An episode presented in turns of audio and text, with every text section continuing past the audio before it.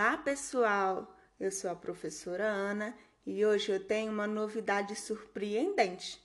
É uma história muito divertida. E o nome do livro é A História de Naitá, de Danilo Furtan e Maria Sininha. Era uma vez uma largata chamada Naitá.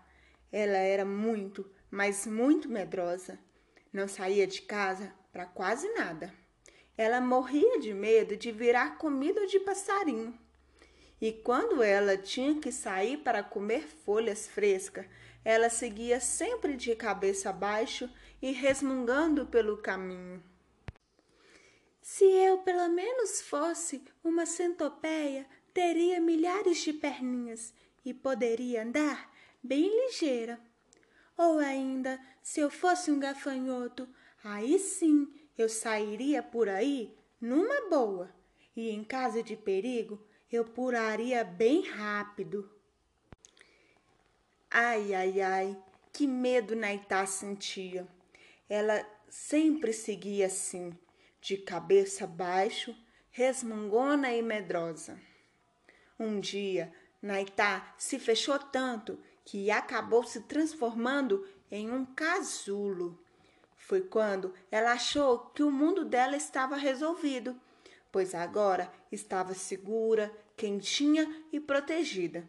E ali ela ficou quietinha, até o dia que o casulo se rompeu.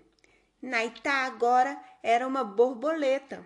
Estava confusa e ainda mais medrosa, e por isso não abriu as asas. E se eu não conseguir fechá-la de novo? Pensou Naitá e seguiu os dias assim, de cabeça baixa, resmungona, medrosa e com as asas fechadas.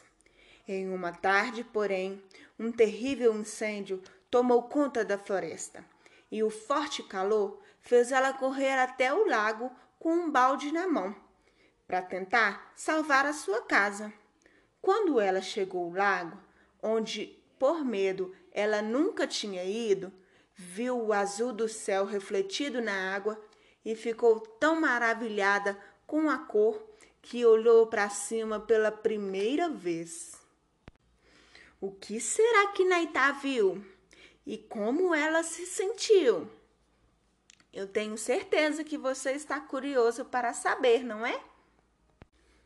Então, Leia e descubra o final da história de Naitá.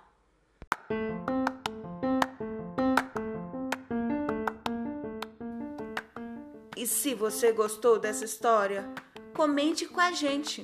Basta enviar um e-mail para cienciacompartilha@gmail.com.br. Um grande beijo e até a próxima.